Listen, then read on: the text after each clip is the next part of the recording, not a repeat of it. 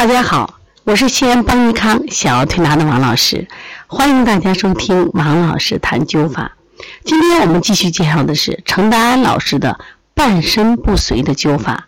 说到程达安老师，当年一九五四年毛主席接见他的时候，都对他竖起大拇指：“哦，你真了不起！”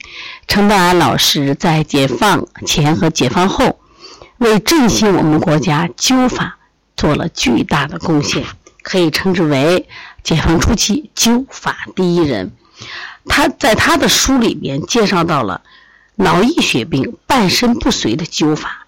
现在这种病在我们临床中很多见，因为看到他们的时候，基本他身体有一半是僵硬的，呃，轻点的可能能走路，走的不稳；严重的可能终身要瘫痪。对于这样的病该怎么灸呢？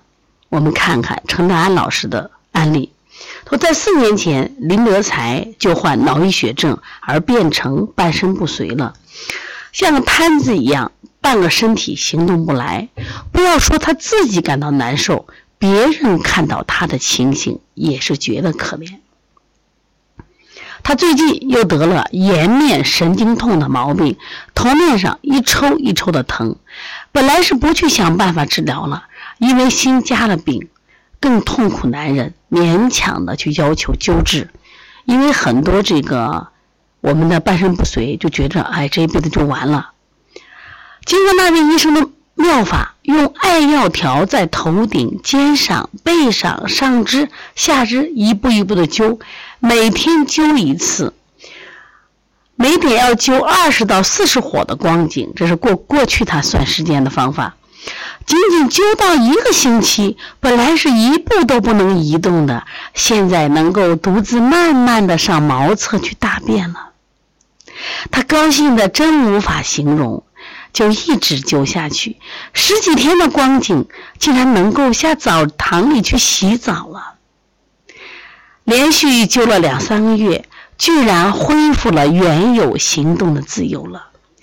这一下真正使他喜出望外，并且觉得是一件太惊奇的事情。不光是这个患者感到惊奇，实际上我们都感觉到惊奇。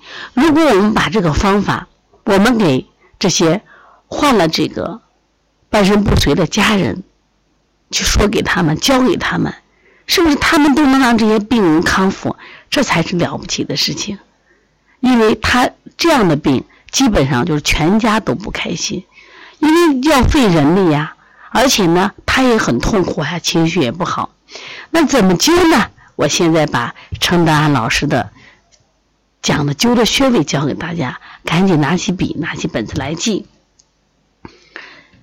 脑出血的灸点，也就半身不遂的灸法是灸百会、灸大椎、灸肾腧、命门、肩俞。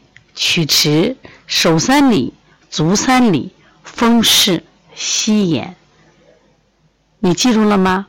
灸法是用艾条熏灸，也可以用艾柱的直接就麦粒灸。一般艾条熏灸，你就一直灸，每天都灸，它不会上火的。好灸一定不会上火的。麦粒灸的话，一次灸七到九壮。如果这个人，他对疼痛感耐烫的话，你可以灸到三十壮。下回什么时候灸？只要他身上的泡好了，就可以直接接着灸，没有问题。必须有一定量的叠加。这是讲的半身不遂的灸法。你想学吗？不管艾条灸还是麦粒灸，都可以到邦尼康来学。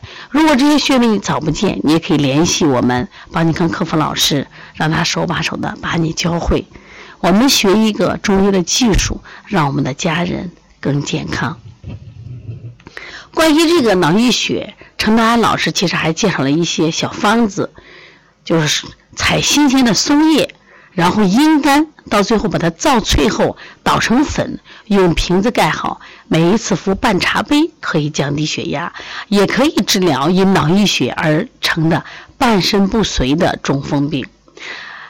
另外呢，其实中风病呢。还有一种方法就是何首乌，我们可以买何首乌，每次两钱，用水一碗，用水一碗，然后呢用水煎，啊温火煎，煎到三分之二，这个每天喝两次，有奇效。你看治疗脑溢血效果很好啊。另外还想说一下，这个中风的话，人特别痛苦。但现在现代社会，那么关于中风的病真很多，几乎你看家里头这些老人到了一定年龄的时候都容易中风，这基本上是四五十岁上的一个，现在是慢性病了。那如果我们怎么去预防呢？其实可以采一些野桑树的根晒干，不论多少切细，再将阴干的棕榈树叶。也不论多少，切碎啊，各抓一把煎汤，常常代茶吃，能够预防中风的危险。所以说，这个中风呀，不光是现代病，那过去的人也得这个病。那今天我教你呢，这个用艾灸的方法，用这个松叶、何首乌以及桑树的根，哎，这些方法都是可以预防的。你学会了吗？如果你有些知识还没记到，就及时联系邦尼康客服老师。希望你把艾灸学会，让自己的家人通过艾灸这个温阳的力量，让他的经络畅通，让他气血补足，这些病都不是问题。